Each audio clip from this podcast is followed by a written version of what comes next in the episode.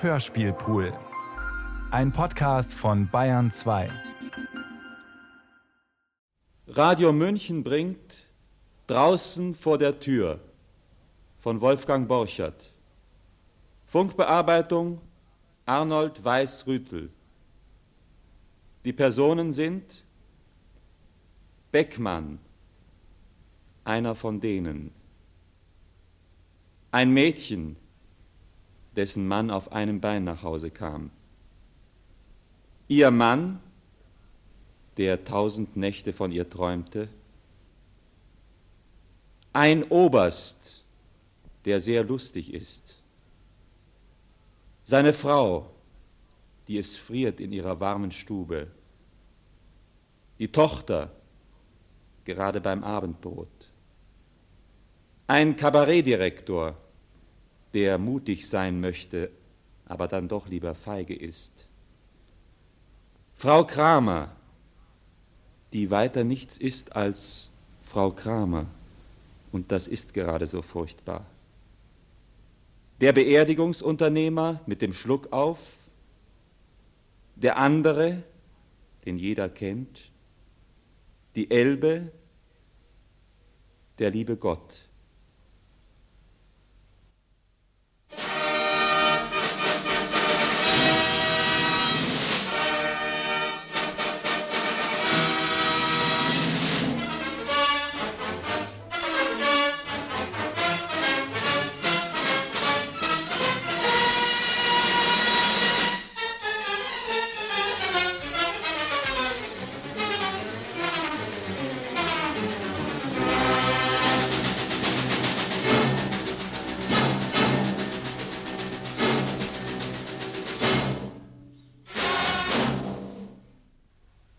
Ein Mann kommt nach Deutschland.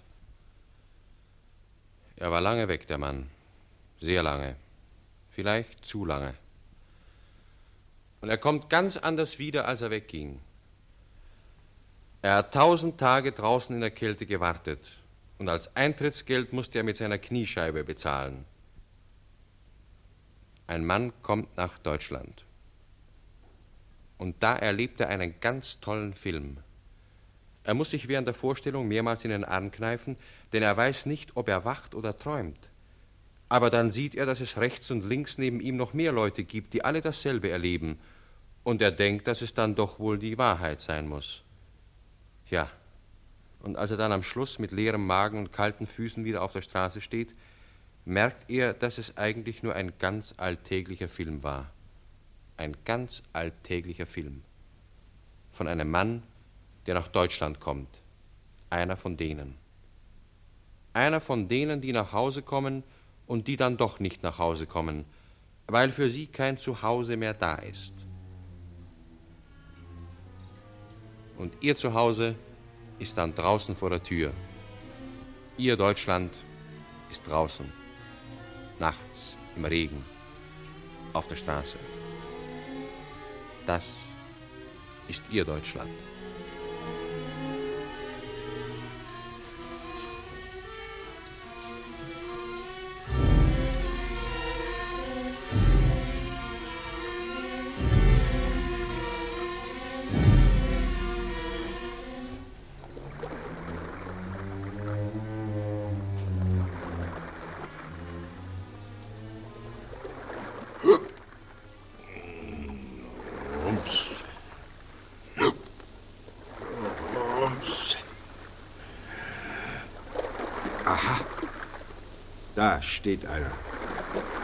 Dem Ponton.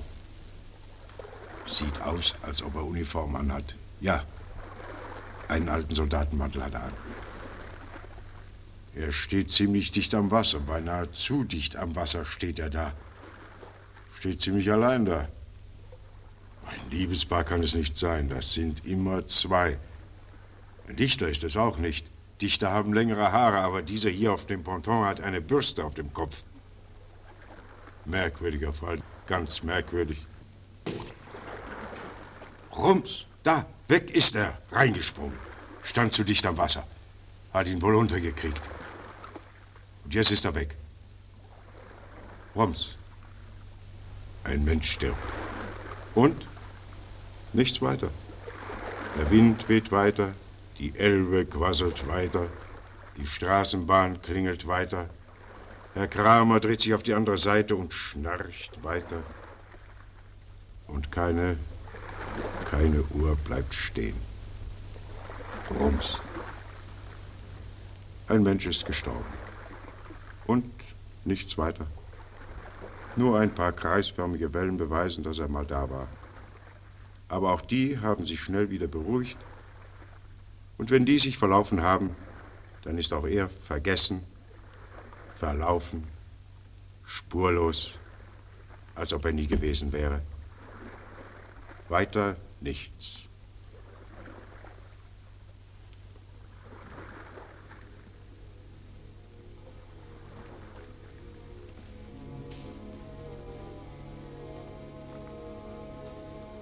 Wo bin ich? Mein Gott, wo bin ich? Bei mir. Bei dir. Und wer bist du? Na, wer soll ich denn sein, du Küken, wenn du in St. Pauli von den Landungsbrücken ins Wasser springst? Die Elbe? Ja, die, die Elbe. Du bist die Elbe. Ah, da reißt du deine Kinderaugen auf, wie? Du hast wohl gedacht, ich wäre ein romantisches junges Mädchen mit blassgrünem Teint. Du hast am Ende gedacht, du könntest in meinen süß duftenden Lilienarmen die Ewigkeit verbringen. Nee, mein Sohn, das war ein Irrtum von dir. Ich bin weder romantisch noch süß duftend. Anständiger Fluss stinkt, jawohl, nach Öl und Fisch. Was willst denn du hier? Pennen. Da oben halte ich das nicht mehr aus. Das mache ich nicht mehr mit. Pennen will ich. Tot sein. Mein ganzes Leben lang tot sein und pennen. Endlich in Ruhe pennen. Zehntausend Nächte pennen. So, so, du willst auskneifen, du Grünschnabel, was? Du glaubst, du kannst das nicht mehr aushalten, hm? Da oben, wie? Du bildest dir ein, du hast schon genug mitgemacht, du kleiner Stift. Wie alt bist du denn, du verzagter Anfänger? 25 und jetzt will ich pennen. Sieh an, 25. Und Rest verpennen. 25 und bei Nacht und Nebel ins Wasser steigen, weil man nicht mehr kann. Was kannst du denn nicht mehr, du Greis? Alles kann ich nicht mehr da oben. Ich kann nicht mehr hungern, ich kann nicht mehr humpeln und vor meinem Bett stehen und wieder aus dem Haus raushumpeln, weil das Bett besetzt ist das Bett, das Bein, das Brot. Ich kann das nicht mehr, verstehst du? Nein, du Rotznase von einem Selbstmörder. Nein, hörst du? Glaubst du etwa, weil deine Frau nicht mehr mit dir spielen will, weil du hinken musst und weil dein Bauch knurrt, deswegen kannst du hier bei mir unter den Rock kriechen? Nee, mein Junge, ich will doch dein armseliges bisschen Leben nicht. Du, du bist mir ja viel zu wenig, mein Junge. Und jetzt will ich dir mal was sagen. Lebe erst mal, lass dich treten, tritt wieder. Und wenn du den Kanal voll hast, hier bis oben, wenn du lahm getrampelt bist und wenn dein Herz auf allen Vieren angekrochen kommt, dann, dann können wir mal wieder über die Sache reden. Aber jetzt, jetzt pass mal gut auf, was ich mit dir mache. Hallo Jungs, werf diesen Kleinen hier bei Blankenese wieder auf den Sand. Er will's noch mal versuchen, hat er mir eben versprochen, aber sachte! Er sagt, er hat ein schlimmes Bein, der Lausepengel, der Grüne.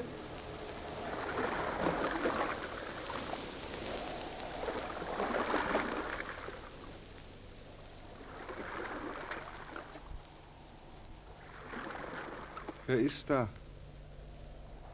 Hallo? Wer ist denn da?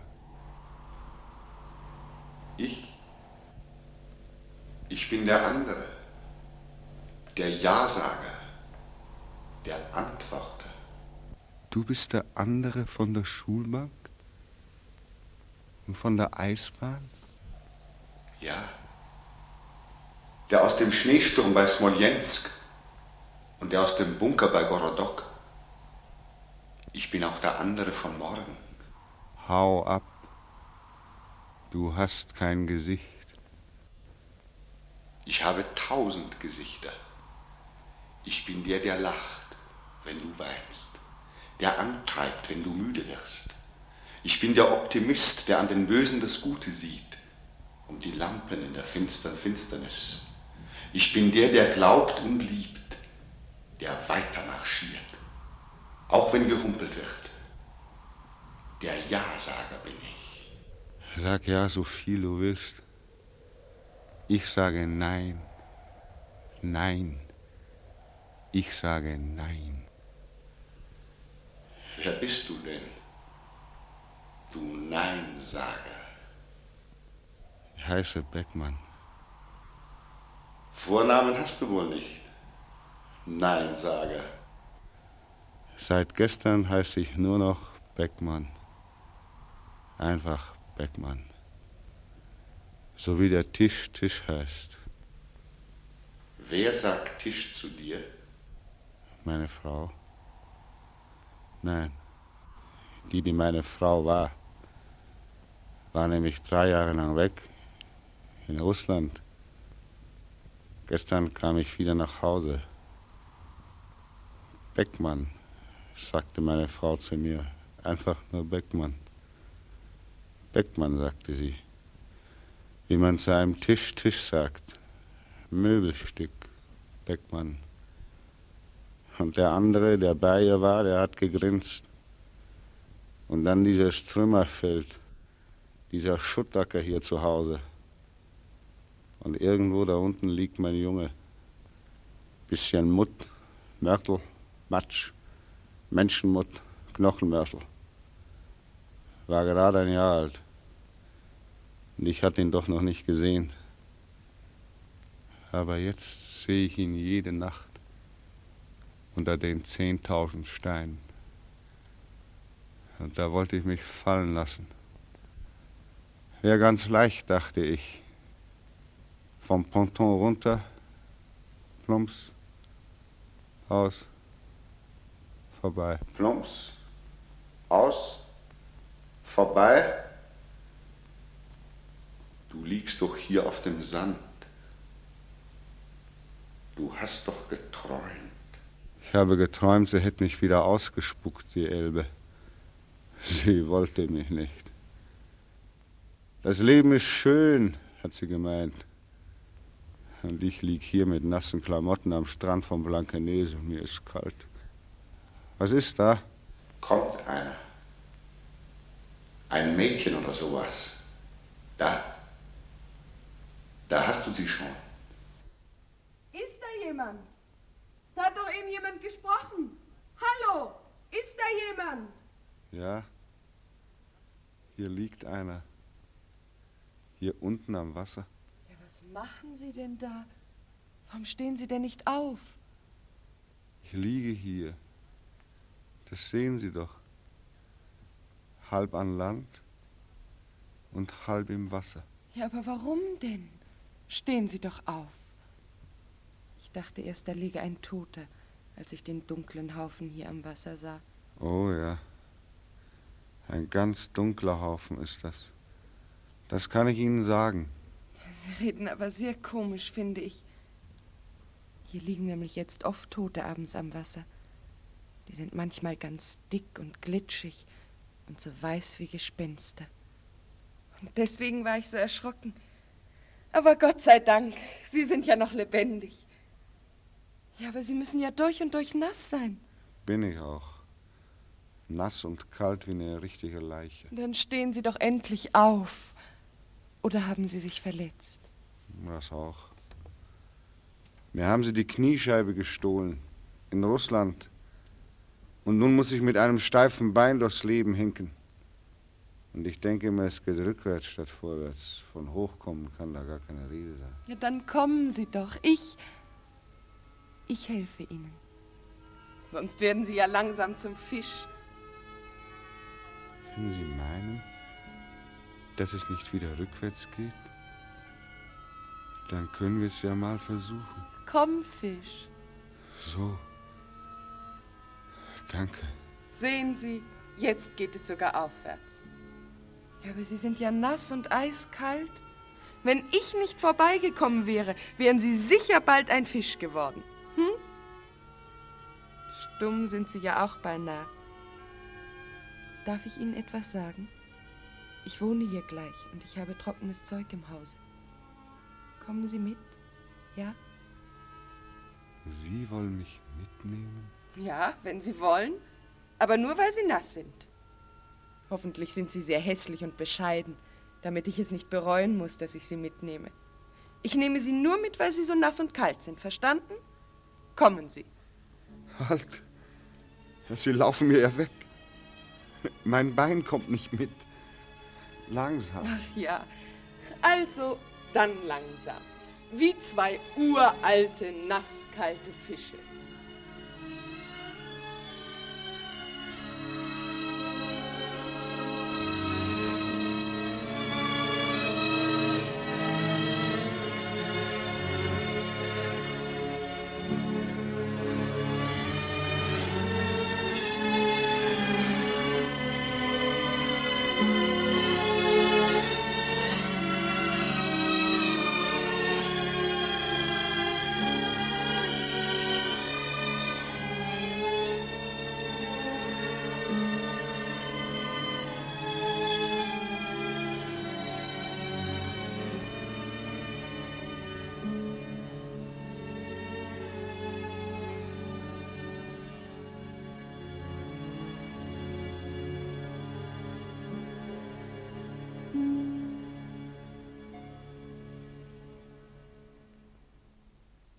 So sind sie, die Zweibeiner.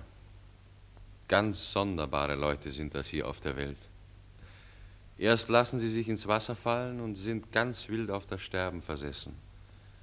Aber dann kommt zufällig so ein anderer Zweibeiner im Dunkeln vorbei, so einer mit Rock, mit einem Busen und langen Locken.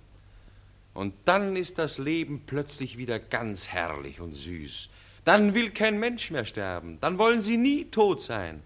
Dann stehen sie wieder vom Sterbebett auf und sind gesund wie 10.000 Hirsche im Februar. Alles wegen so ein paar Augen, wegen so einem bisschen weichen, warmen Mitleid und so kleinen Händen und wegen einem schlanken Hals. Sogar die Wasserleichen, diese zweibeinigen, diese ganz sonderbaren Leute hier auf der Welt.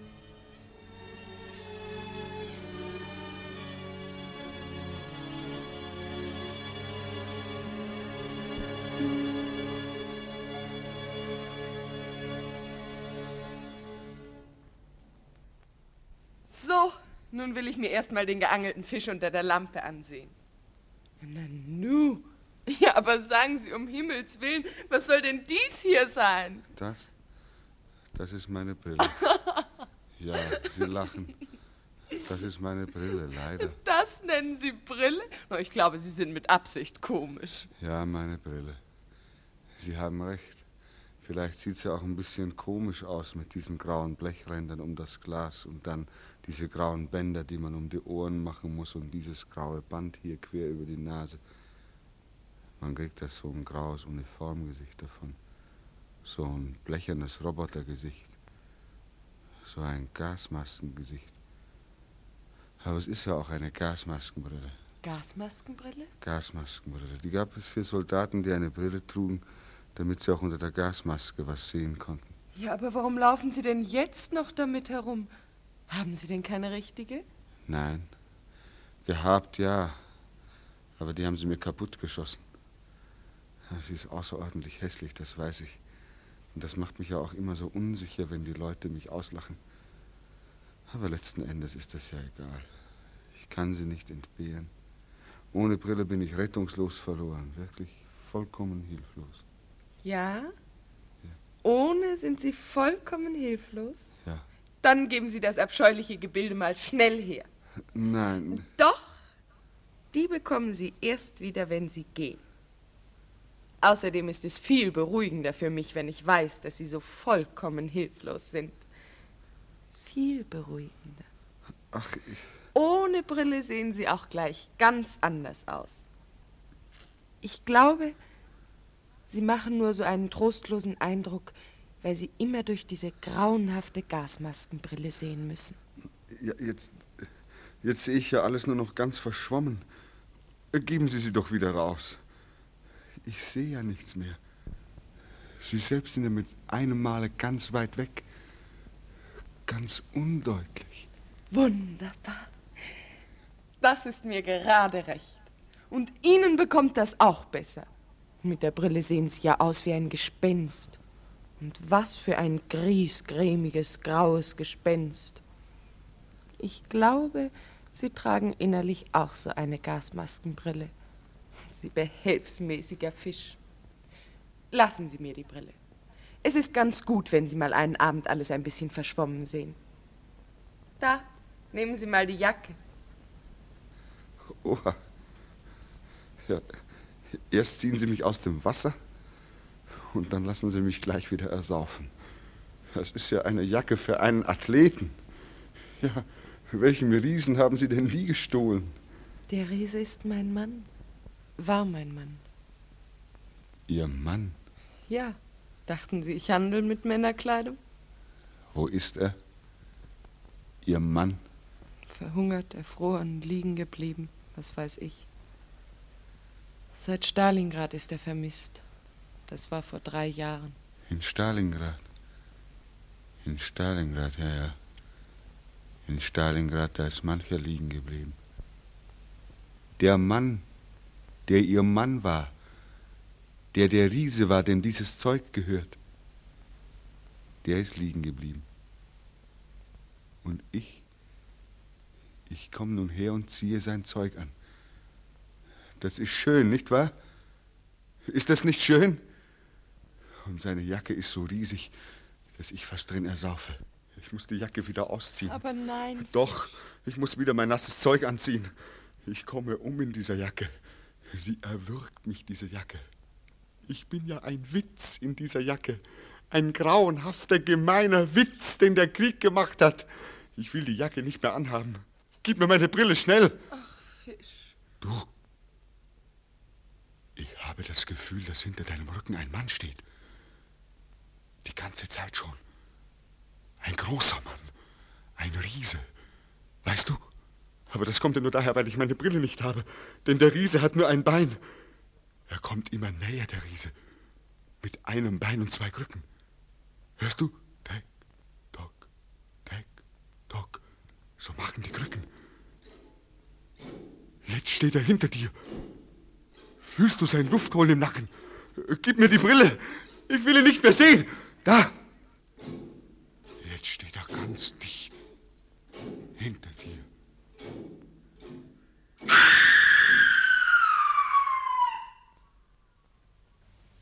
Der Riese. Was tust du hier, du, in meinem Zeug, auf meinem Platz, bei meiner Frau? Dein Zeug, dein Platz, deine Frau. Und du, was du hier tust, Das habe ich gestern Nacht auch den Mann gefragt, der bei meiner Frau war. Was tust du hier? Habe ich den Mann gefragt. Da hat er die Schultern hochgehoben und wieder fallen lassen und hat gesagt, ja, was tue ich hier? Das hat er geantwortet. Da habe ich die Tür wieder zugemacht. Und dann stand ich draußen. komm mit deinem Gesicht unter die Lampe, ganz nah. Beckmann. Ja. Ich. Beckmann. Ich dachte, du würdest mich nicht mehr kennen. Beckmann. Beckmann. Beckmann. Hör auf, du. Sag doch den Namen nicht. Ich will diesen Namen nicht mehr haben. Hör auf, du. Beckmann. Beckmann. Das bin ich nicht. Beckmann. Das will ich nicht mehr sein. Beckmann. Ich will nicht mehr Beckmann sein.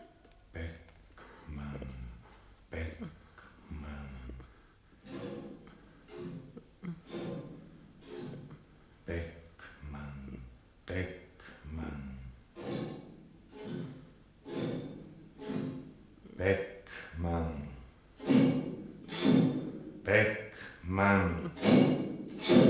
Beckmann. Ich will nicht mehr Beckmann sein.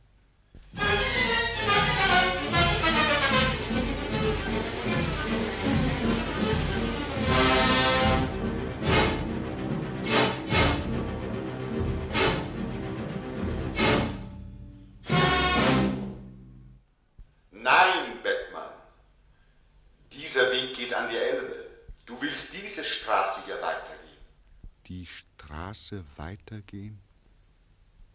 Leben soll ich? Soll essen, schlafen, alles. Komm, Beckmann. Ich soll weiterleben, wo es einen Menschen gibt, wo es einen Mann mit einem Bein gibt, der meinetwegen nur das eine Bein hat, der nur ein Bein hat, weil es einen Unteroffizier Beckmann gegeben hat, der gesagt hat, Obergefreiter Bauer, Sie halten Ihren Posten unbedingt bis zuletzt. Ich soll weiterleben, wo es diesen Einbeinigen gibt, und du sagst, ich soll weiterleben, ich stehe draußen, wieder draußen. Gestern Abend stand ich draußen, heute stehe ich draußen, immer stehe ich draußen, und die Türen sind zu.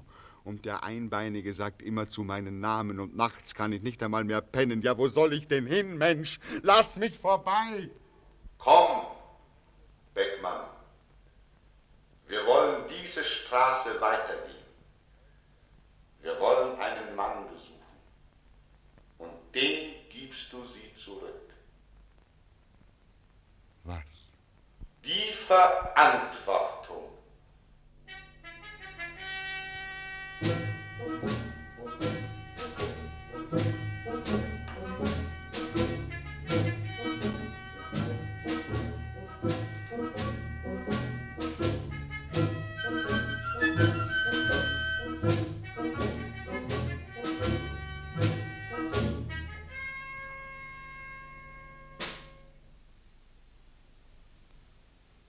Guten Appetit, Herr Oberst.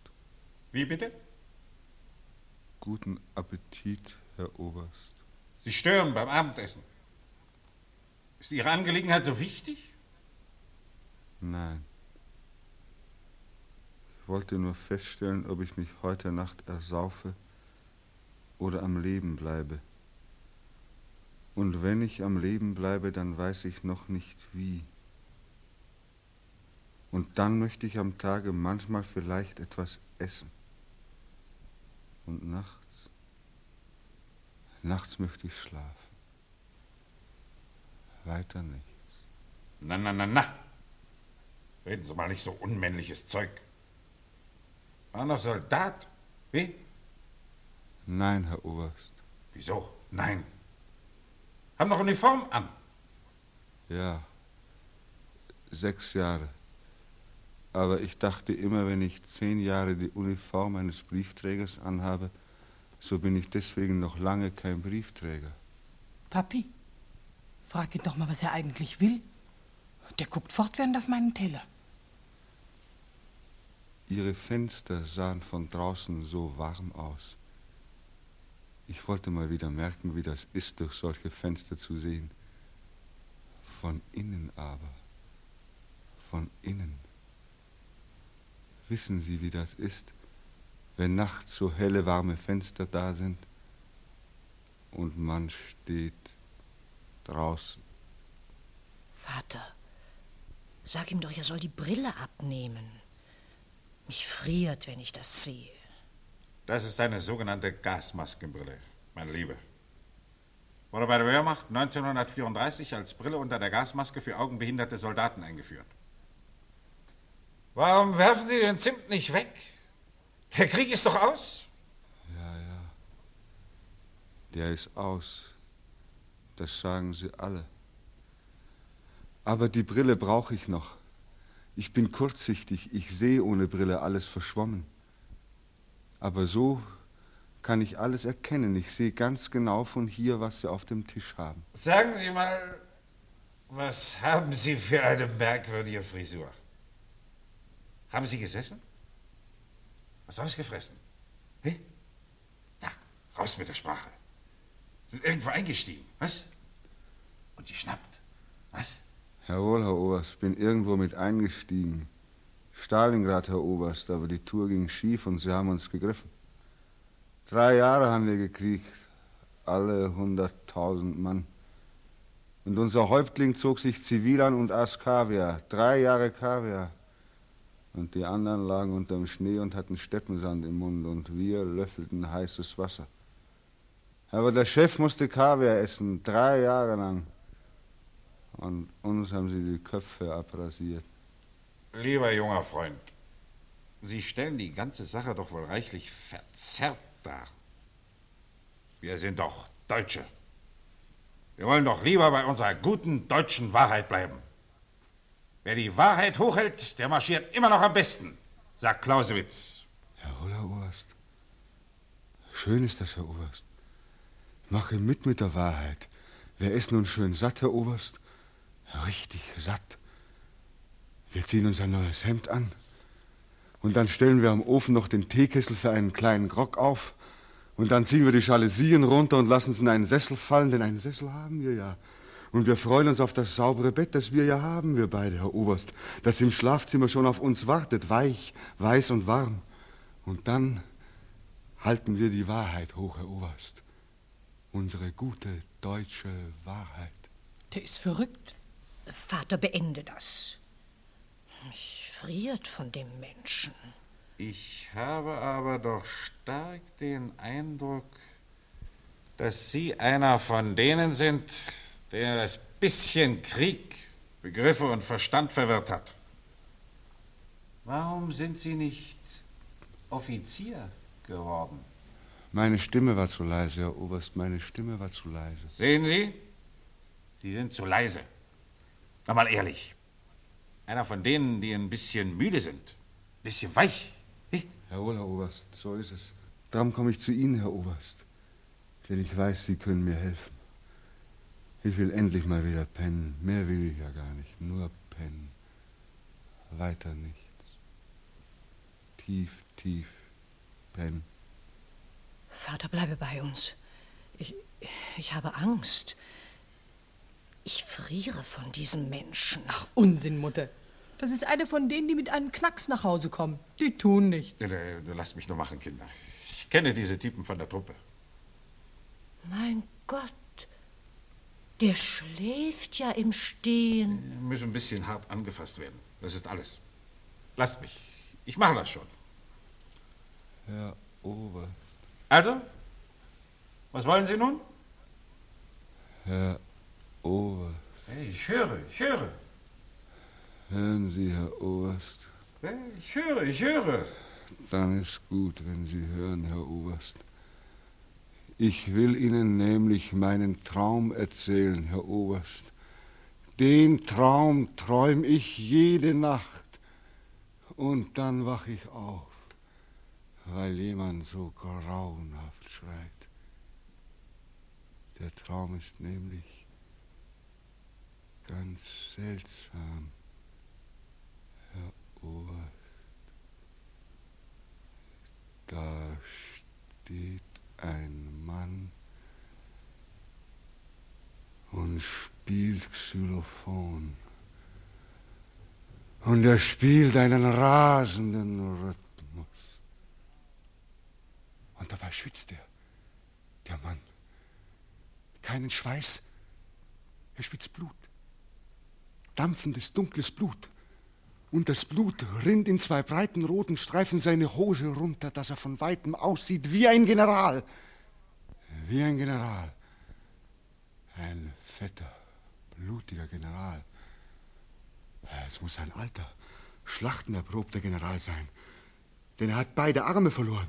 Ja, er spielt mit langen, dünnen Prothesen, die wie Handgranatenstiele aussehen. Hölzern. Und mit einem Metallring. Er muss ein ganz fremdartiger Musiker sein, der General. Denn die Hölzer seines riesigen Xylophons sind gar nicht aus Holz. Nein, glauben Sie mir, Herr Oberst, glauben Sie mir, die sind aus Knochen. Glauben Sie mir, Herr Oberst, aus Knochen. Ja, ich glaube aus Knochen. Ja, nicht aus Holz, aus Knochen. Wunderbare weiße Knochen, Schädeldecken, Schulterblätter, Beckenknochen und für die höheren Töne Armknochen und Beinknochen. Dann kommen die Rippen, viele tausend Rippen. Und zum Schluss, ganz am Ende des Xylophons, wo die ganz hohen Töne liegen, das sind Fingerknöchelchen, zehn Zähne. Ja, als letztes kommen die Zähne. Das ist das Xylophon, auf dem der fette Mann mit den Generalstreifen spielt. Ist das nicht ein komischer Musiker, dieser General? Ja, sehr komisch, sehr, sehr komisch. Ja. Und nun geht's erst los. Nun fängt der Traum erst an.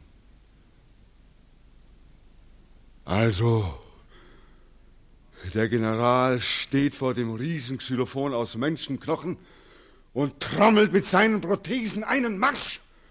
Preußens Gloria und den Badenweiler. Aber meistens spielt er den Einzug der Gladiatoren und die alten Kameraden. Meistens spielt er die. Die kennen Sie doch, Herr Oberst. Die alten Kameraden. Dum, dum, dum, dum, dum, dum, dum.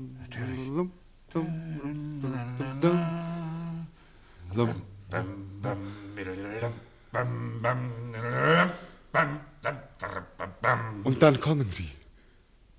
Dann ziehen sie ein. Die Gladiatoren. Die alten Kameraden. Dann stehen sie auf aus den Massengräbern. Mit verrotteten Verbänden und blutigen Uniformen. Dann tauchen sie auf aus den Ozeanen, aus den Steppen und Straßen. Aus den Wäldern kommen sie, aus Ruinen und Mooren, schwarz gefroren, grün, verwest. Aus der Steppe stehen sie auf, einäugig, zahnlos, einarmig, beinlos, mit zerfetzten Gedärmen, ohne Schädeldecken, ohne Hände, durchlöchert, stinkend, blind, eine furchtbare Flut kommen sie angeschwemmt, unübersehbar an Zahl, unübersehbar an Qual. Das furchtbare, unübersehbare Meer der Toten tritt über die Ufer seiner Gräber und wälzt sich breit, breit, bresthaft und blutig über die Welt. Und dann sagt der General mit dem Blutstreifen zu mir, Unteroffizier Beckmann, Sie übernehmen die Verantwortung.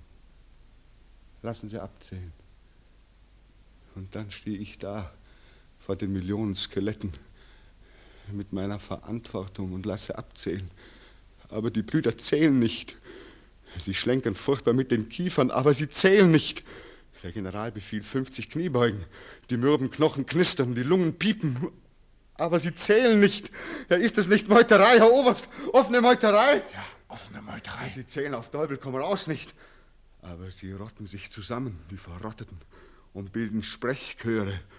Donnernde, drohende, dumpfe Sprechchöre. Und wissen Sie, was sie brüllen, Herr Oberst? Nein. Beckmann, brüllen sie. Unteroffizier Beckmann. Immer.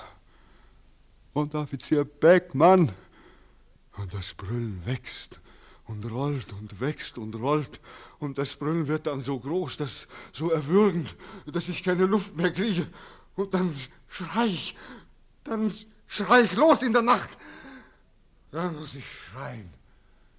So furchtbar schreien. Und davon werde ich dann immer wach. Jede Nacht. Und dann kann ich nicht wieder einschlafen, weil ich doch die Verantwortung hatte. Ich hatte doch die Verantwortung. Und deswegen komme ich zu Ihnen, Herr Oberst. Ich will einmal wieder schlafen. Deswegen komme ich zu Ihnen, weil ich schlafen will. Endlich wieder mal schlafen. Aber was, was wollen Sie denn von mir? Ich bringe sie Ihnen zurück. Wen? Die Verantwortung. Ich bringe Ihnen die Verantwortung zurück. Haben Sie das ganz vergessen, Herr Oberst? Den 14. Februar bei Gorodok waren 42 Grad Kälte. Da kamen Sie doch in unsere Stellung, Herr Oberst, und sagten, Unteroffizier Beckmann, hier, habe ich geschrien. Dann sagten Sie, und Ihr Atem blieb an Ihrem Pelzkragen als Reif hängen, das weiß ich noch ganz genau, denn Sie hatten einen sehr schönen Pelzkragen. Dann sagten Sie, Unteroffizier Beckmann, ich übergebe Ihnen die Verantwortung für die 20 Mann. Sie erkunden den Wald östlich Gorodok und machen nach Möglichkeit ein paar Gefangene. Klar? Jawohl, Herr Oberst, habe ich gesagt. Dann sind wir losgezogen und haben erkundet. Und ich, ich hatte die Verantwortung. Dann haben wir die ganze Nacht erkundet und dann wurde erschossen. Und als wir wieder in der Stellung waren, da fehlten elf Mann. Und ich, ich hatte die Verantwortung. Ja, das ist alles. Aber jetzt ist der Krieg aus. Und nun will ich pennen. Nun gebe ich Ihnen die Verantwortung zurück, Herr Oberst. Ich will sie nicht mehr. Ich gebe sie Ihnen zurück, Herr Oberst. Aber, aber lieber Beckmann, Sie erregen sich unnötig. So war das doch gar nicht gemeint. Doch. Doch, Herr Oberst. So muss das gemeint sein. Verantwortung ist doch nicht nur ein Wort, eine chemische Formel, nach der helles Menschenfleisch in dunkle Erde verwandelt wird. Man kann doch Menschen nicht für ein leeres Wort sterben lassen. Irgendwo müssen wir doch hin mit unserer Verantwortung. Die Toten antworten nicht, Gott antwortet nicht, aber die Lebenden, die fragen. Und die flüstern dann aus der Dunkelheit. Unteroffizier Beckmann, wo ist mein Vater? Unteroffizier Beckmann, Unteroffizier Beckmann, wo haben Sie meinen Mann? Unteroffizier Beckmann, wo ist mein Sohn? Wo ist mein Bruder? Unteroffizier Beckmann, wo ist mein Verlobter? Unteroffizier Beckmann, Unteroffizier Beckmann, wo? Wo? Wo? So flüstern sie, bis es hell wird. Es sind nur elf Frauen, Herr Oberst. Bei mir sind es nur elf. Wie viel sind es denn bei Ihnen, Herr Oberst? Tausend? Zweitausend? Schlafen Sie gut, Herr Oberst. Da macht es Ihnen wohl nichts aus, wenn ich Ihnen zu den 2000 noch die Verantwortung für meine Elf dazugebe. Können Sie schlafen, Herr Oberst? Mit 2000 nächtlichen Gespenstern? Ja? Da macht es Ihnen ja nichts aus. Dann kann ich ja wohl nun endlich pennen wenn Sie so nett sind und sie wieder zurücknehmen, die Verantwortung. Dann kann ich ja wohl nun endlich in Seelenruhe pennen. Seelenruhe. Ja, das war's. Seelenruhe. Junger Mann, junger Mann. Ich weiß nicht recht. Ich weiß nicht. Sind Sie nun ein heimlicher Pazifist?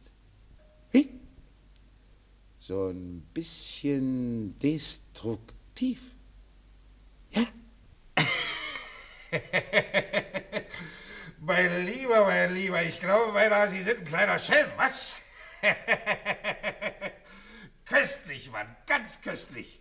Also ja, aber wirklich den Bogen raus. Nee, dieser abgründige Humor, wissen Sie.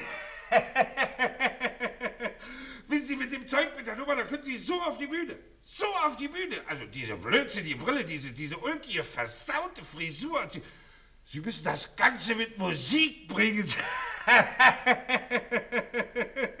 mein Gott, dieser köstliche Traum. Die Kniebeugen, die Kniebeugen mit Xylophonmusik. Nein, Sie, Sie müssen so auf die Bühne. Die Menschheit lacht sich, die lacht, die lacht sich ja kaputt, oh mein Gott.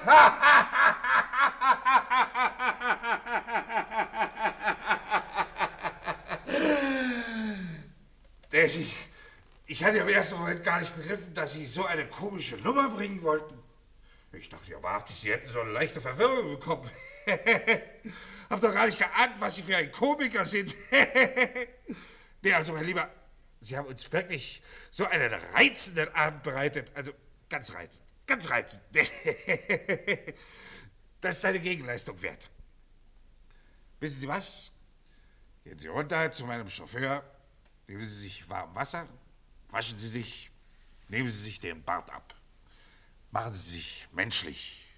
Schmeißen Sie Ihre zerrissenen Klamotten weg, ziehen Sie sich einen alten Anzug von mir an und dann werden Sie erstmal wieder ein Mensch, mein lieber Junge werden Sie erstmal wieder ein Mensch.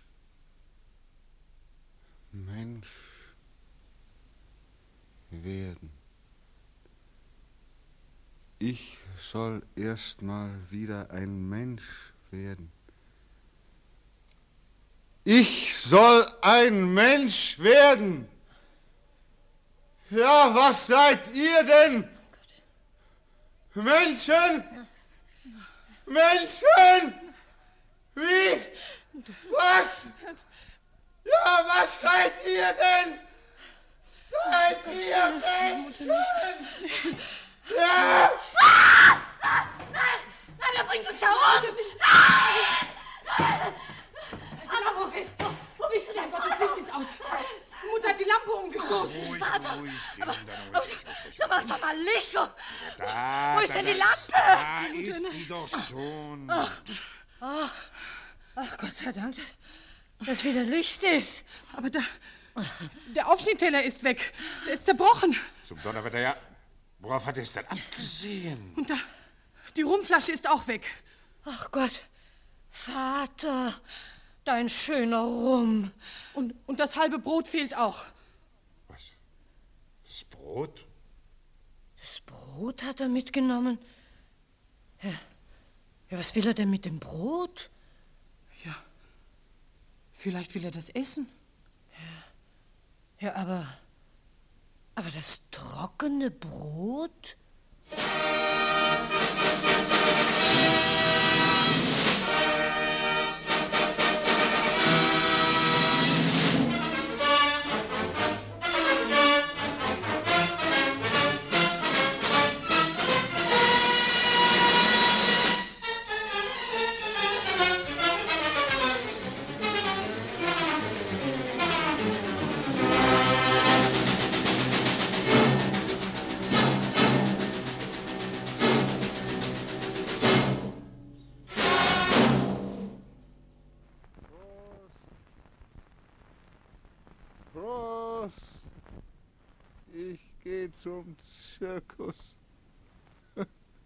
Der Oberst hat sich ja halb tot gelacht.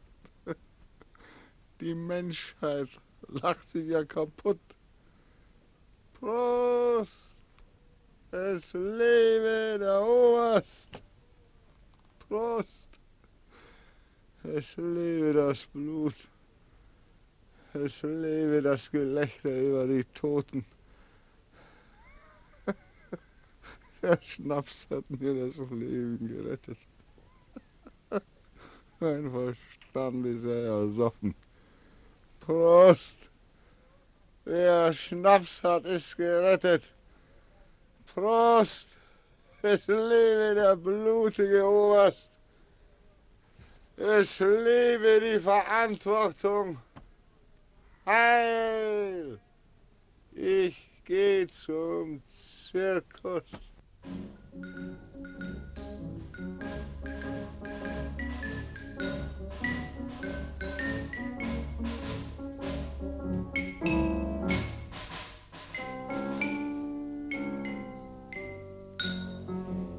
Sehen Sie, gerade in der Kunst, Da brauchen wir wieder eine Jugend, die zu allen Problemen des Lebens aktiv Stellung nimmt. Eine mutige, nüchterne, Nüchtern, ja, ganz nüchtern muss sie sein. revolutionäre Jugend. Wir brauchen einen Geist wie Schiller, der mit 20 seine Räuber machte. Einen genialen, angreifenden Geist. Junge Menschen brauchen wir. Eine Generation, die die Welt sieht und liebt, wie sie ist, die die Wahrheit hochhält, Pläne hat, Ideen hat. Das brauchen keine tiefgründigen Weisheiten zu sein, um Gottes Willen nichts Vollendetes, Reifes und Abgeklärtes. Nein, das soll ein Schrei sein, ein Aufschrei ihrer Herzen. Frage, Hoffnung, Hunger. Hunger, ja, den haben wir. Aber jung muss diese Jugend sein, leidenschaftlich und mutig, gerade in der Kunst. Sehen Sie mich an. Ich stand schon als 17-Jähriger auf den Brettern des Kabarets, habe dem Spießer die Zähne gezeigt und ihm die Zigarre verdorben. Was uns fehlt, das sind die Avantgardisten, die das graue, lebendige, leidvolle Gesicht unserer Zeit präsentieren. Ja, ja. Immer wieder präsentieren. Gesichter, Gewehre, Gespenster. Irgendetwas wird immer präsentiert. Übrigens, bei Gesicht, da fällt mir ein, äh, wozu laufen Sie eigentlich immer mit diesem nahezu grotesken Brillengestell herum? Wo haben Sie das originelle Ding denn bloß her, Mann? Man bekommt ja den Schluck auf, wenn man Sie ansieht. Das ist ja ein ganz toller Apparat, den Sie da auf der Nase haben. Ja, meine Gasmaskenbrille. Die haben wir beim Militär bekommen, wir Brillenträger, damit wir auch unter der Gasmaske den Feind erkennen und schlagen konnten. Na ja, aber der Krieg ist doch schon lange vorbei.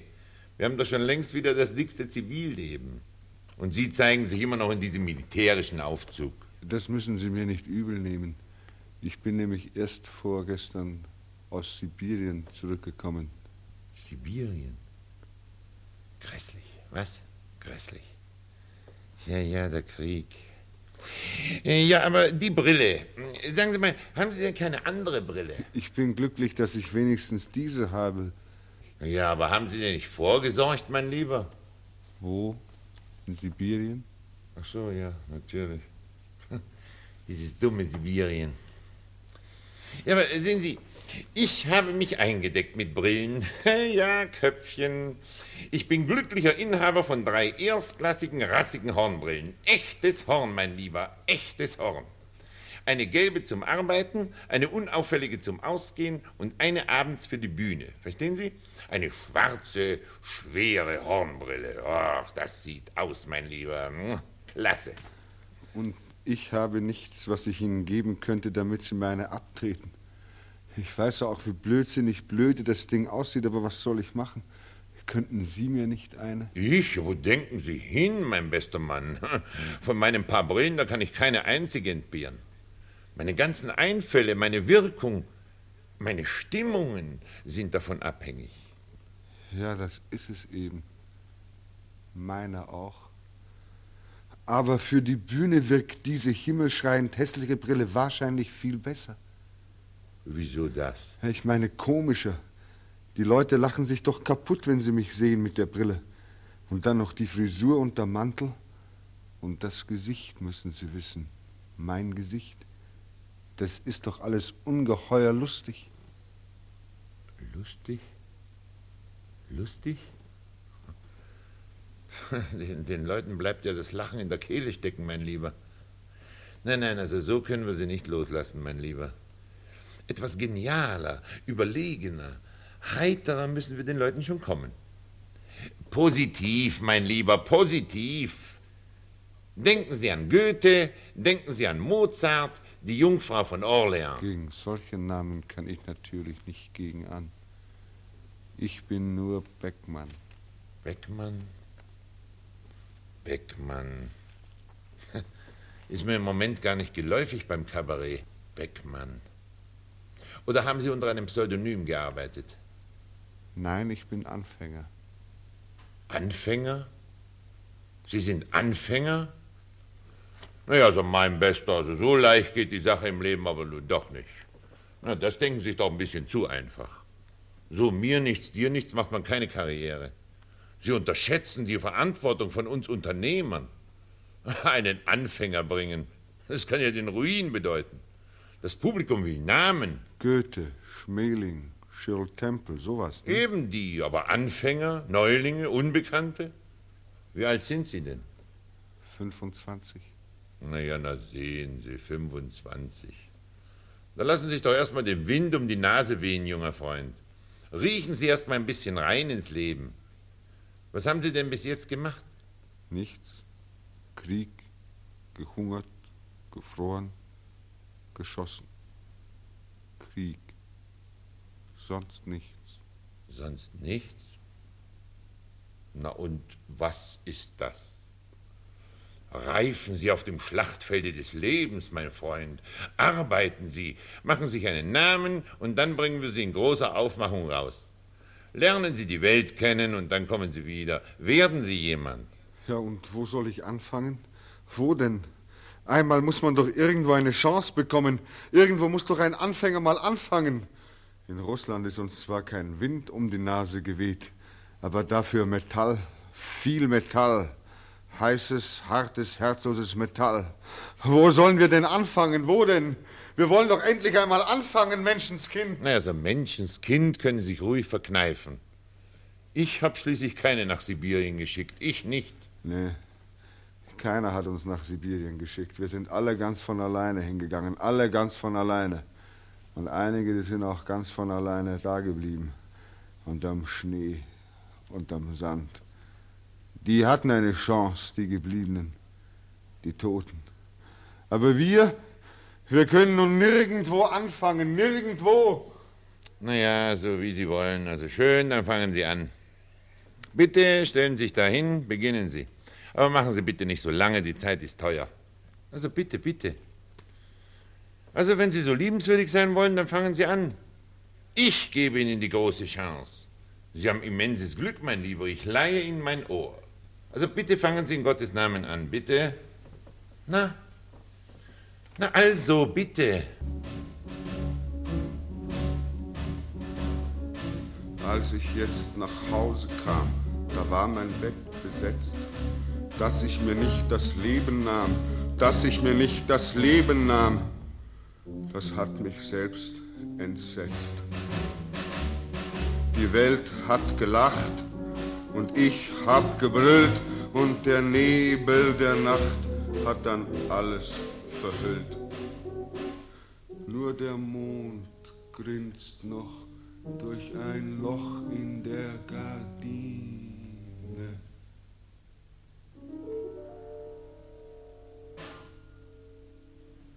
Da hab ich mir um Mitternacht ein neues Mädel angelacht. Von Deutschland hat sie nichts gesagt.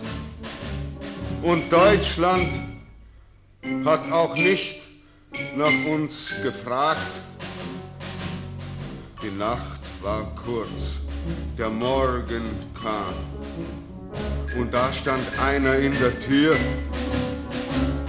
der hatte nur ein Bein und das war ihr Mann. Und das war morgens um vier.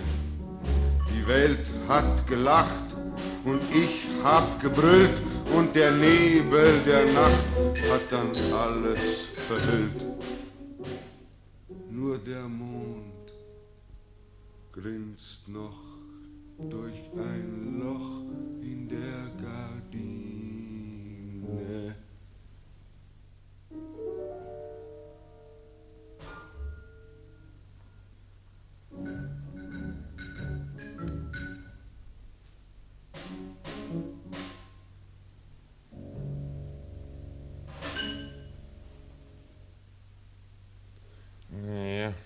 naja, es ist ja so übel nicht. Nein, nein, wirklich nicht so übel.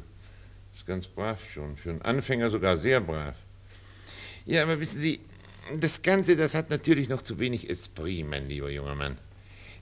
Das schillert nicht genug.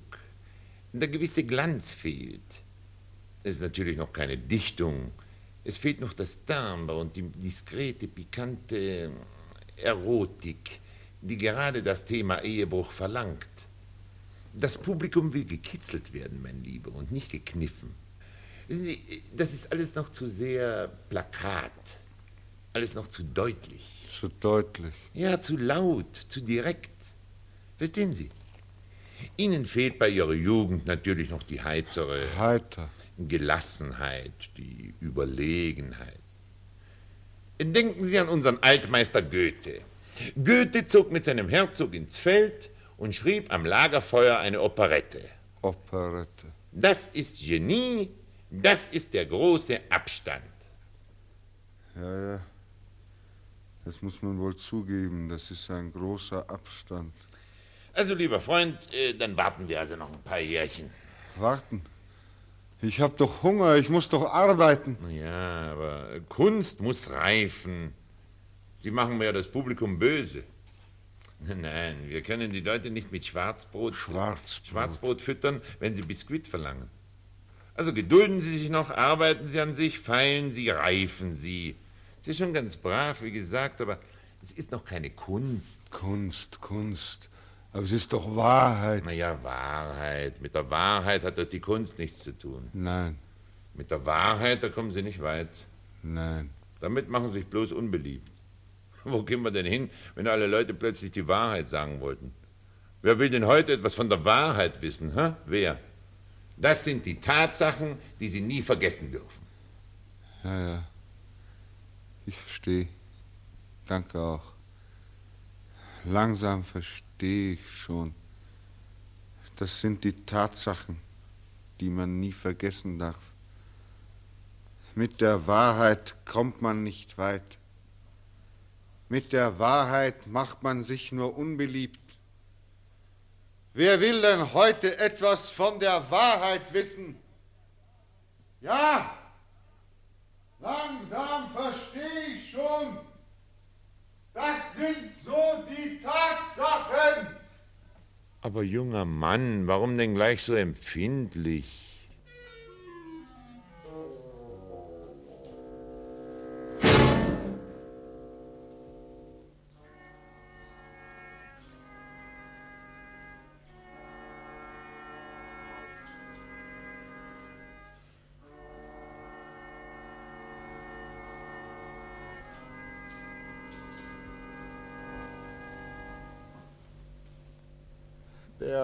Schnaps war alle und die Welt war grau.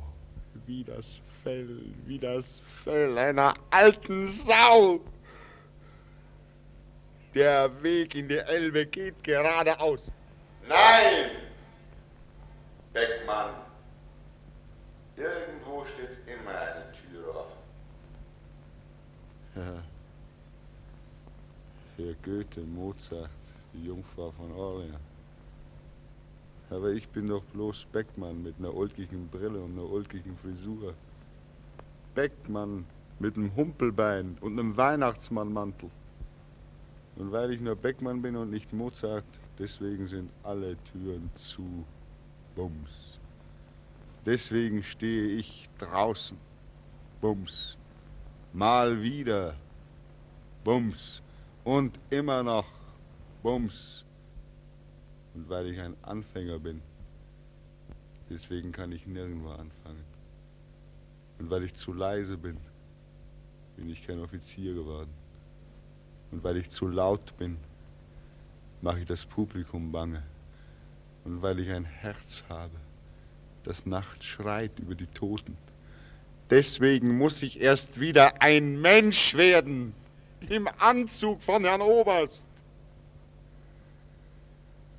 Ach, alle Straßen sind finster. Nur die Straße nach der Elbe runter. Die ist hell. Oh, die ist hell. Beckmann, du musst nach Hause, Beckmann. Dein Vater sitzt in der Stube und wartet. Und deine Mutter steht schon an der Tür. Mein Gott. Nach Hause. Ja.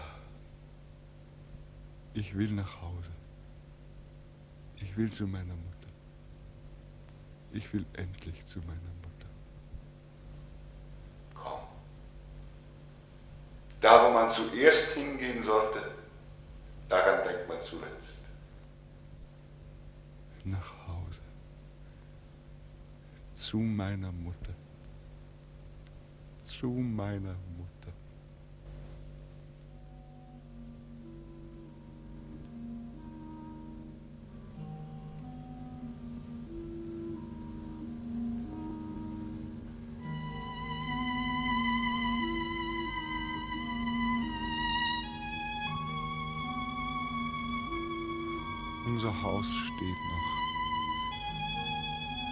es hat eine Tür. Und die Tür ist für mich da. Meine Mutter ist da und macht mir die Tür auf und lässt mich rein. Die Treppe knarrt auch immer noch. Und da kommt mein Vater jeden Morgen um acht raus. Da geht er jeden Abend wieder rein. Jeden Tag. Ein ganzes Leben. Ja, das ist unsere Tür. Dahinter röppelt sich ein Leben ab von einem ewigen Knäuel, das immer so weitergeht. Der Krieg ist an dieser Tür vorbeigegangen. Er hat sie nicht eingeschlagen und nicht aus den Angeln gerissen. Und nun ist diese Tür für mich da. Unsere alte Tür. Mit dem wackeligen weißen Klingelknopf und dem blanken Messingschild, das meine Mutter jeden Morgen putzt und auf dem unser Name steht. Beckmann. Nein! Das Messingschild ist ja gar nicht mehr da. Warum ist denn das Messingschild nicht mehr da? Wer hat denn unseren Namen weggenommen? Was soll denn diese schmutzige Pappkarte an unserer Tür mit diesem fremden Namen? Hier wohnt doch gar kein Kramer. Warum steht denn unser Name nicht mehr an der Tür? Der steht doch schon seit 30 Jahren da. Der kann doch nicht einfach abgemacht und durch einen anderen ersetzt werden. Wo ist denn unser Messingschild? Die anderen Namen im Haus sind doch auch noch alle an ihren Türen. Warum steht denn hier nicht mehr Beckmann? Da kann man doch nicht einfach einen anderen Namen annageln, wenn da 30 Jahre lang Beckmann angestanden hat. Wer ist denn dieser Kramer? Was wollen Sie? Ja. Guten Tag. Ich. Was? Wissen Sie, wo unser Messingschild geblieben ist? Was für ein unser Schild, hä? Das Schild, das ja immer dran war. 30 Jahre lang. Weiß ich nicht. Wissen Sie denn nicht, wo meine Eltern sind? Wer sind das? Wer sind Sie denn? Ich heiße Beckmann. Ich bin doch hier geboren. Das ist doch unsere Wohnung. Nein, das stimmt nicht. Das ist unsere Wohnung. Geboren können Sie hier ja meinetwegen sein, das ist mir egal. Aber Ihre Wohnung ist das nicht. Die gehört uns. Ja. Aber wo sind denn meine Eltern geblieben? Die müssen doch irgendwo wohnen. Ach, Sie sind der Sohn von diesen Leuten? Von diesen Beckmanns, sagen Sie? Sie heißen Beckmann? Ja, natürlich. Ich bin Beckmann. Ich bin doch hier in dieser Wohnung geboren. Das können Sie ja doch auch. Das ist mir doch ganz egal. Aber die Wohnung gehört uns. Aber meine Eltern. Wo sind meine Eltern denn abgeblieben? Können Sie mir denn nicht sagen, wo sie sind? Na, Sie, das wissen Sie nicht? Und Sie wollen der Sohn sein, sagen Sie? Ja. Na, Sie kommen mir aber vor. Wenn Sie das nicht mal wissen, wissen Sie. Ja, um Gottes Willen. Wo sind die denn hin, die alten Leute? Sie haben doch hier 30 Jahre gewohnt. Und nun sollen sie mit einmal nicht mehr da sein? Ja, reden Sie doch was. Ja, Sie müssen doch irgendwo sein. Ja, doch. Soviel ich weiß, Kapelle 5. Kapelle 5. Was für eine Kapelle 5 denn? Kapelle 5 in Ohlsdorf. Wissen Sie, was Ohlsdorf ist? Eine Gräberkolonie. Wissen Sie, wo Ohlsdorf liegt? Bei Fuhlsbüttel. Da oben, da sind die drei Endstationen von Hamburg. In Fuhlsbüttel das Gefängnis, in Alsterdorf die Irrenanstalt und in Ohlsdorf der Friedhof. Da sehen Sie, und da sind sie nur geblieben, Ihre Alten. Da wohnen sie nun. Verzogen, abgewandert, Partie. Und das wollen Sie nicht wissen?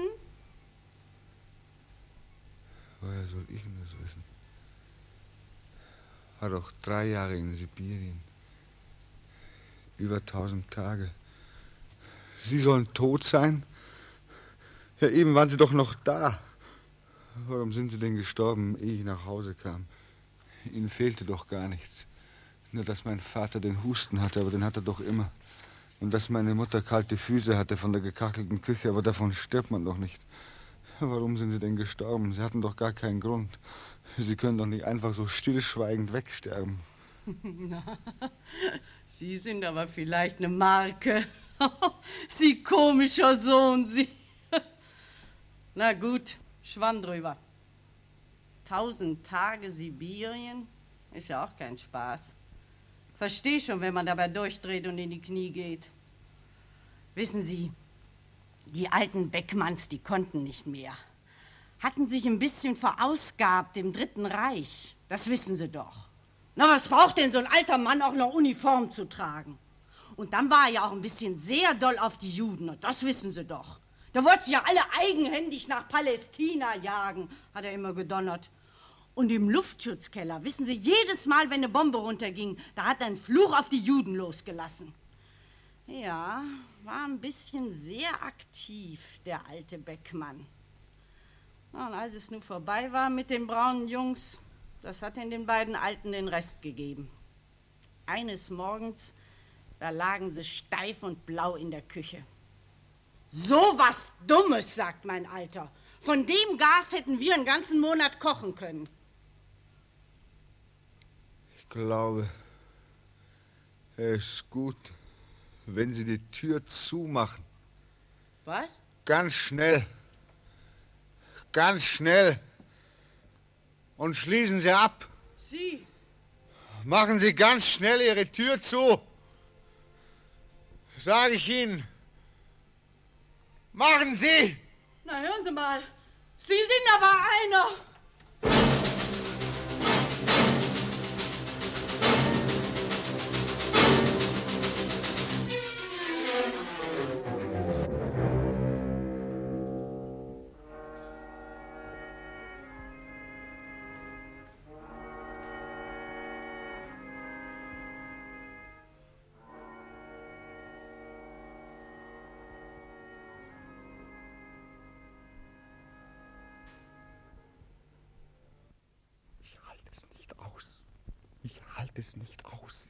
Ich halte es nicht aus.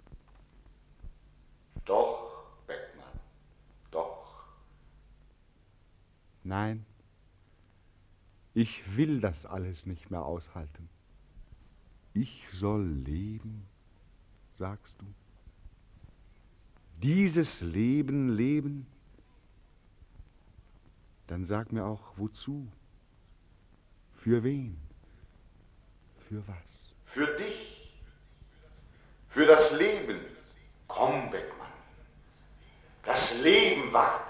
Nein, ich komme nicht. Ich will pennen. Hier vor meiner Tür. Ich setze mich vor meiner Tür auf die Treppe, du, und dann penne ich. Bis eines Tages die Mauern des Hauses anfangen, vor alter Schwäche auseinanderzukrümeln oder bis zur nächsten Mobilmachung. Ich bin müde wie eine ganze gähnende Welt. Werd nicht müde, Beckmann. Lebe. Dieses Leben. Mach mit. Das Leben ist lebendig. Ach, sei doch still. Das Leben ist grauer Himmel. Es wird einem wehgetan, man tut wieder weh. Es wird dunkel, es regnet. Man steht draußen. An der Elbe steht man, an der Seine, an der Wolga, am Mississippi. Man steht da, friert, hungert, ist müde. Ach, ich mach das nicht mehr mit. Mein Gähnen ist groß wie die weite Welt. Träum nicht, Beckmann. Beckmann, träum nicht. Vielleicht ist er ganz nett, der Tod. Vielleicht viel netter als das Leben. Träum nicht, Beckmann.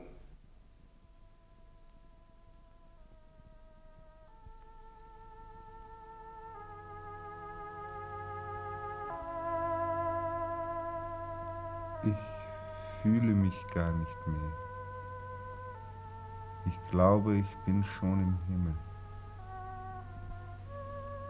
Und da kommt auch ein alter Mann, der sieht aus wie der liebe Gott. Bist du der liebe Gott? Ich bin der liebe Gott, mein Junge. Mein armer Junge. Ach, du bist also der liebe Gott. Wer hat dich eigentlich so genannt, lieber Gott? Die Menschen, ja? Ja, die Menschen nennen mich den lieben Gott. Seltsam. Das müssen ganz seltsame Menschen sein, die dich so nennen. Das sind wohl die Satten, die Glücklichen. Oder die, die es nachts mit der Angst kriegen. Mein Kind, mein Armes. Wann bist du eigentlich lieb, lieber Gott? Warst du lieb, als die Bomben brüllten? Als von meinem Spätrupp elf Mann fehlten? Elf Mann zu wenig. Und du warst gar nicht da, lieber Gott. Die elf Mann haben gewiss laut geschrien in dem einsamen Wald, aber du warst nicht da, lieber Gott. Warst du in Stalingrad lieb, lieber Gott? Ja, wann warst du eigentlich lieb?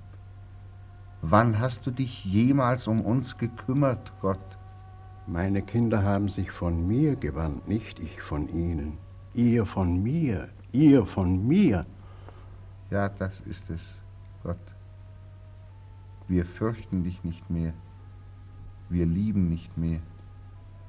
Deine Stimme ist zu leise geworden für den Donner unserer Zeit. Wir können dich nicht mehr hören. Nein, keiner hört mich, keiner mehr. Ihr seid zu laut.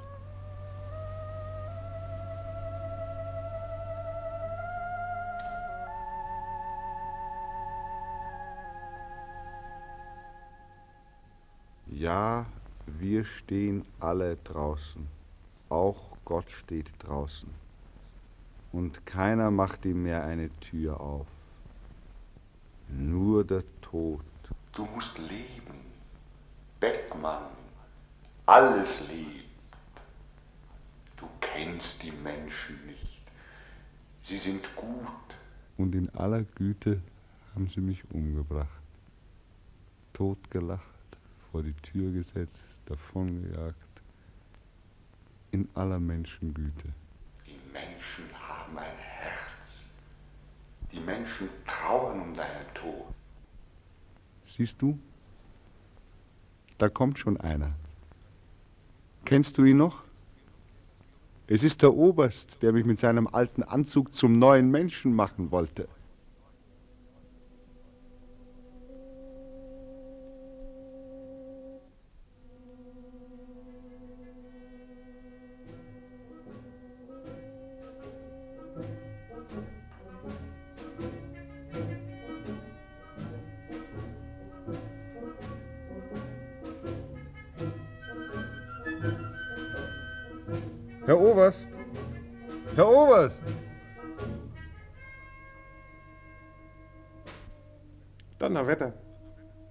Gibt es denn schon wieder Bettler? Ist ja ganz wie früher. Eben, Herr Oberst. Eben. Aber ich bin gar kein Bettler, Herr Oberst. Nein. Ich bin eine Wasserleiche. Ich bin desertiert, Herr Oberst. Ich war ein müder Soldat, Herr Oberst. Ich hieß gestern Unteroffizier Beckmann. Erinnern Sie sich noch? Unteroffizier Beckmann, Herr Oberst. Richtig. Der. Sehen Sie? Diese unteren Dienstgrade sind durch die Bank doch alle verdächtig. Raisonneure, Pazifisten, Wasserleichenaspiranten. Naja, waren einer von denen, die sowieso vor die Hunde gegangen wären. Namt. Angenehme Nachtruhe, Herr Oberst. Angenehme Nachtruhe. Und vielen Dank für den Nachruf.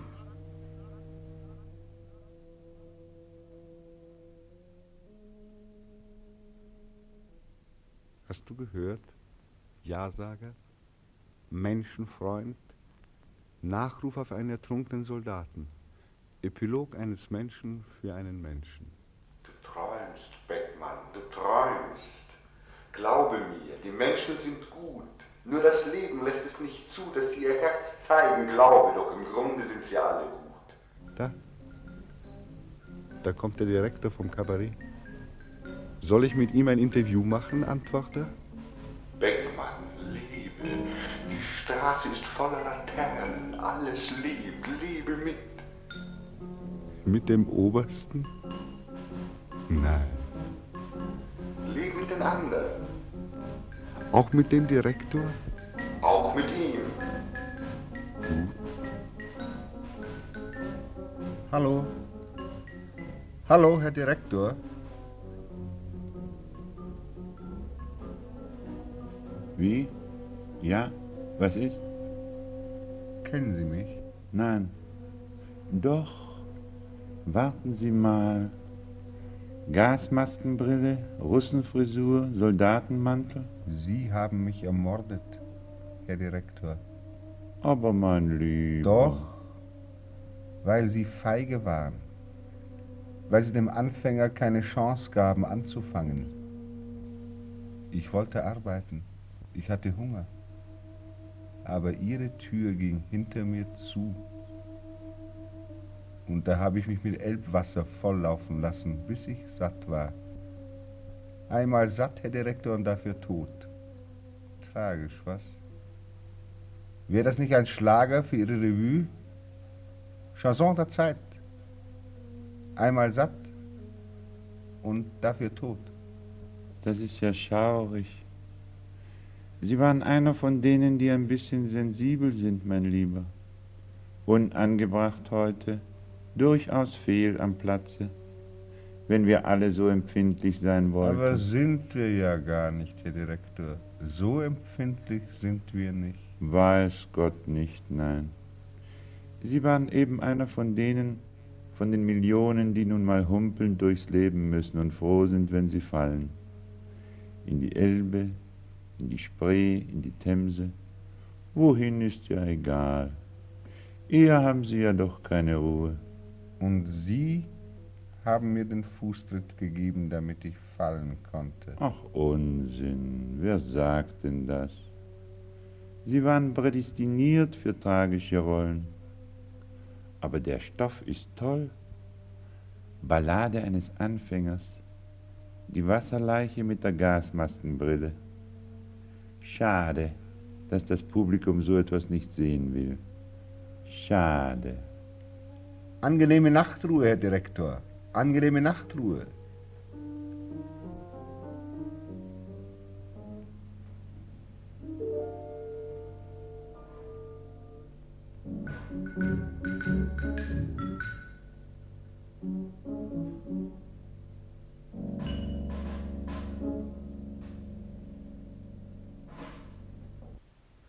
Weiterleben mit dem Herrn Oberst?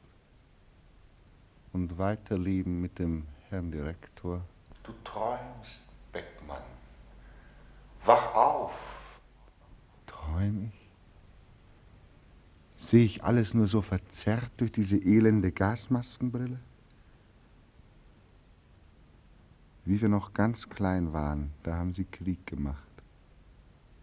Und als wir dann größer waren, da haben sie sich auch für uns einen Krieg ausgedacht. Und da haben sie uns dann hingeschickt. Und keiner hat uns gesagt, wo wir hingingen. Keiner hat uns gesagt, ihr geht in die Hölle. Und jetzt sitzen sie hinter ihren Türen. Herr Studienrat, Herr Direktor, Herr Gerichtsrat, Herr Oberarzt. Alle sitzen sie jetzt hinter ihren Türen und ihre Türen haben sie fest zu. Und wir stehen draußen. Jetzt gehen sie an ihrem Mord vorbei, einfach vorbei. Sieh auf das Herz. Sie sind gut. Frau Kramer geht an deiner Leiche nicht vorbei.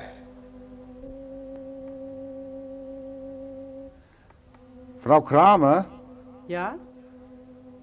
Haben Sie ein Herz, Frau Kramer? Sie haben doch den Sohn von den alten Beckmanns ermordet. Haben Sie doch auch seine Eltern so miterledigt? Wie? Na mal ehrlich, Frau Kramer. So ein bisschen nachgeholfen, ja? So ein wenig das Leben sauer gemacht, nicht wahr? Und dann haben Sie den Sohn noch in die Elbe gejagt. Sie mit der Ulkien-Brille sind in die Elbe gemacht? Ja, weil Sie mir so herzlich und innig taktvoll das Ableben meiner Eltern vermittelten. Ihre Tür war die letzte. Und Sie ließen mich draußen stehen. Und ich hatte tausend Tage, tausend sibirische Nächte auf diese Tür gehofft. Sie haben einen kleinen Mord so nebenbei begangen, nicht wahr? Hm, Es gibt eben Figuren, die haben egal Pech. Sie waren einer von denen. Sibirien, Gashahn, Ohlsdorf, ja, war ein bisschen happig. Geht mir ans Herz. Aber wo kommt man denn hin, wenn man alle Leute beweinen wollte? Sie sahen gleich so finster aus, Junge. Aber das darf uns nicht kratzen. Sonst wird uns noch das bisschen Margarine schlecht, das man auf dem Brot hat. Macht einfach davon ins Gewässer. Ja, man erlebt was. Jeden Tag macht sich einer davon. Ja, ja. Leben Sie wohl, Frau Kramer. Nachruf einer Frau mit Herz auf einen jungen Mann. Na, Schweigsamer, hast du noch eine Laterne für mich in der Finsternis? Rede. Du weißt doch sonst immer so viel. Das Mädchen, Beckmann, das dich aus der Elbe gezogen hat, das deinen dummen Kopf küssen wollte. Sie geht nicht an deinem Tod vorbei. Sie hat dich überall gesucht. Nein, sie hat mich nicht gesucht. Kein Mensch hat mich gesucht. Das Mädchen hat dich überall gesucht. Ja, Sager, du quälst mich.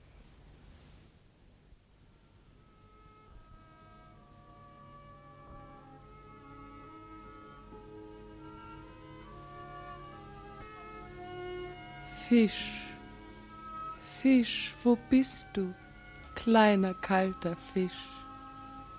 Ich? Ich bin tot. Oh, du bist tot und ich suche dich auf der ganzen Welt. Warum suchst du mich? Warum? Weil ich dich liebe, armes Gespenst.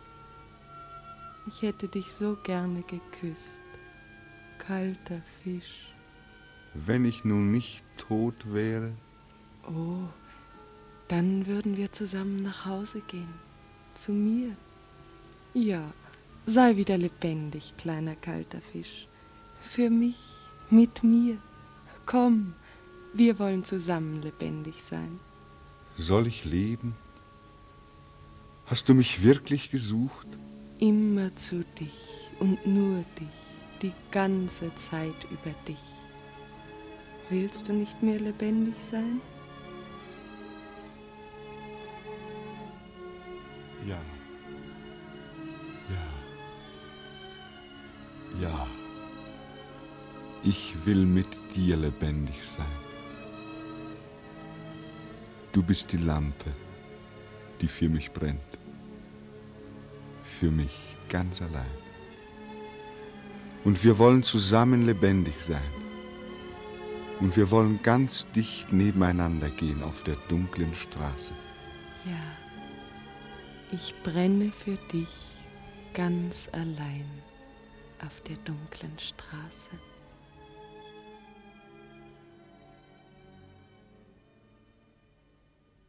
Wo bist du denn? Hörst du? Der Totenwurm klopft. Ich muss weg, Fisch. Kleiner, kalter Fisch. Es ist ja auf einmal alles so dunkel. Lampe, kleine Lampe, leuchte. Wer klopft da? Da klopft doch einer. Tick, tock, tick, tock. Wer hat denn noch so geklopft? Da. Tick, tock, tick, tock. Immer lauter, immer näher. Tick, tock, tick, tock.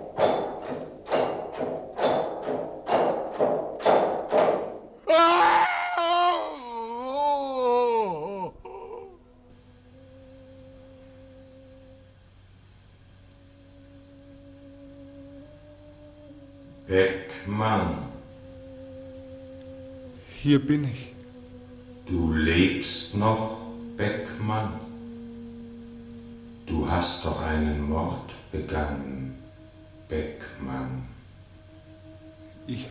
Keinen Mord begangen. Doch, Beckmann. Wir werden jeden Tag ermordet und jeden Tag begehen wir einen Mord. Und du hast mich ermordet, Beckmann. Hast du das schon vergessen? Ich war doch drei Jahre in Sibirien, Beckmann. Und gestern Abend wollte ich nach Hause. Aber mein Platz war besetzt. Du warst da, Beckmann, auf meinem Platz. Da bin ich in die Elbe gegangen, Beckmann. Gleich gestern Abend. Wo sollte ich auch anders hin? Die Elbe war kalt und nass.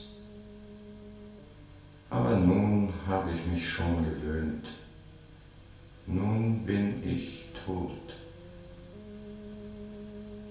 Ja, ich habe einen Fehler gemacht, du. Ich hätte nicht nach Hause kommen dürfen. Ich klage dich nicht an, Beckmann. Wir morden ja alle. Jeden Tag. Jede Nacht.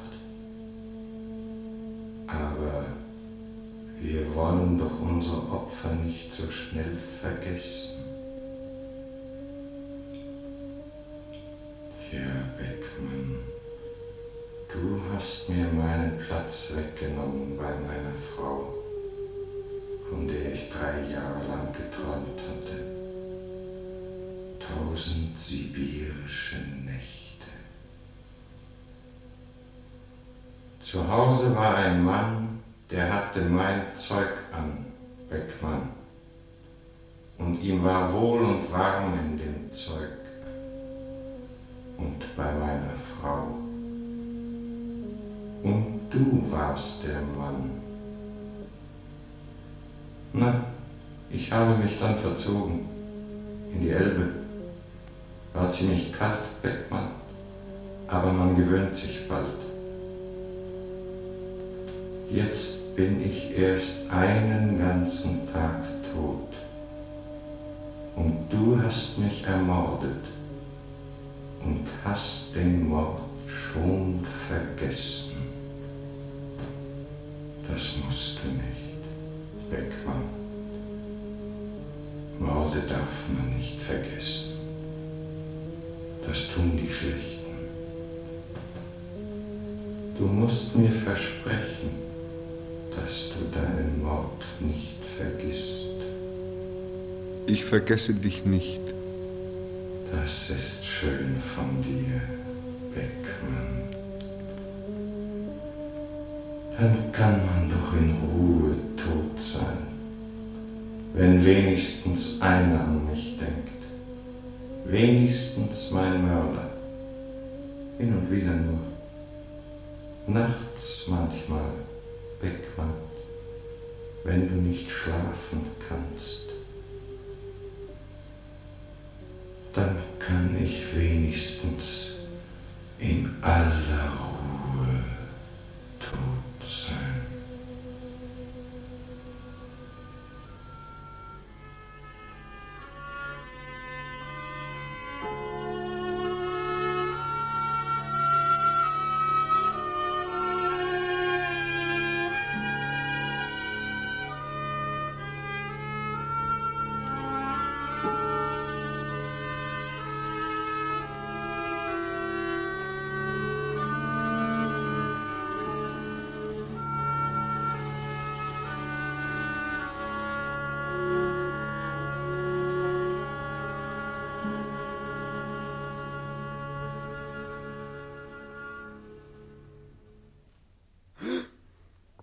Wo bin ich?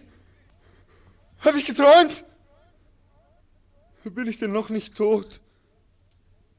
Bin ich denn immer noch nicht tot? Tick, tock, tick, tock, durch das ganze Leben. Tick, tock, durch den ganzen Tod. Und jede Nacht wird einer Wache stehen an meinem Bett und ich werde seinen Schritt nicht los. Tick, tock, tick, tock. Ein Mann kommt nach Deutschland. Er hungert und humpelt. Er kommt nach Hause und da ist sein Bett besetzt. Eine Tür schlägt zu und er steht draußen. Ein Mann kommt nach Deutschland. Er findet ein Mädchen, aber das Mädchen hat einen Mann, der hat nur ein Bein. Und der stöhnt andauernd einen Namen. Und der Name heißt Beckmann. Eine Tür schlägt zu und er steht draußen. Ein Mann kommt nach Deutschland. Er sucht Menschen. Aber ein Oberst lacht sich halb tot. Eine Tür schlägt zu und er steht draußen. Ein Mann kommt nach Deutschland. Er sucht Arbeit. Aber ein Direktor ist feige und die Tür schlägt zu. Und wieder steht er draußen. Ein Mann kommt nach Deutschland, er sucht seine Eltern. Aber eine Frau trauert um das Gas. Und die Tür schlägt zu.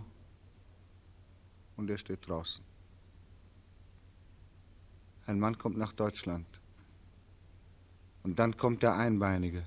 Und der sagt Beckmann, sagt immer zu Beckmann, und der Mörder Beckmann hält das nicht mehr aus, gemordet zu werden und Mörder zu sein. Und er schreit der Welt ins Gesicht, ich sterbe. Und dann liegt er irgendwo auf der Straße, der Mann, der nach Deutschland kam und stirbt. Verhungert, erfroren, liegen geblieben. Im 20. Jahrhundert, im fünften Jahrzehnt, auf der Straße in Deutschland. Und die Menschen gehen an dem Tod vorbei, achtlos, resigniert, angeekelt und gleichgültig.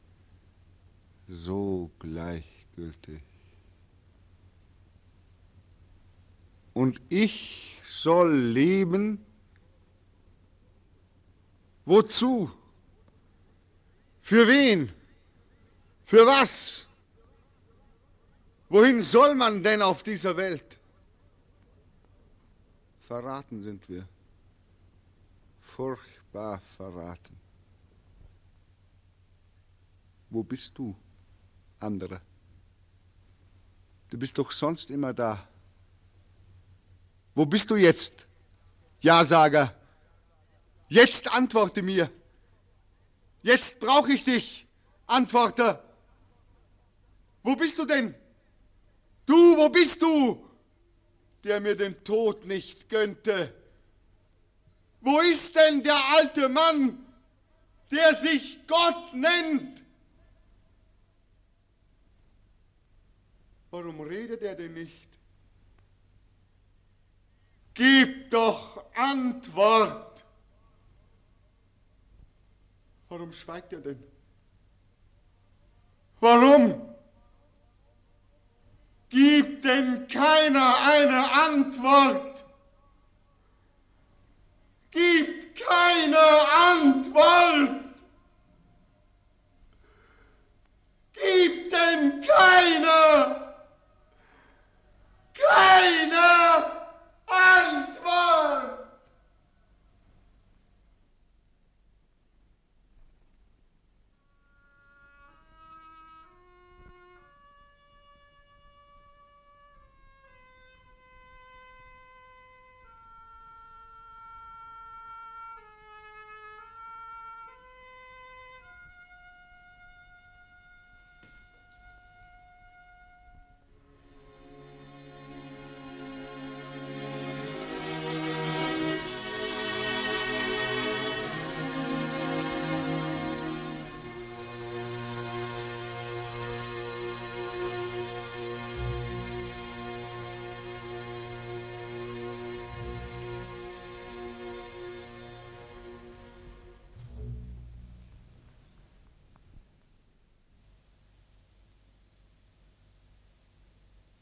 Radio München brachte Draußen vor der Tür von Wolfgang Borchert.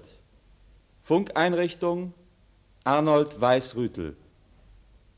Die Personen und ihre Darsteller waren Beckmann Hans Stein, ein Mädchen Marianne Kehlau, ihr Mann Ernst Schlott, ein Oberst Klaus W. Krause, seine Tochter Anneliese Fleien-Schmidt, ein Kabarettdirektor Fred Kallmann, Frau Kramer Else Quecke, der Beerdigungsunternehmer Rudolf Helten, die Elbe Else Wolz, der liebe Gott Karl Burg, Erzähler August Riel. Die Musik schrieb Marc Lothar. Regie Walter Ohm.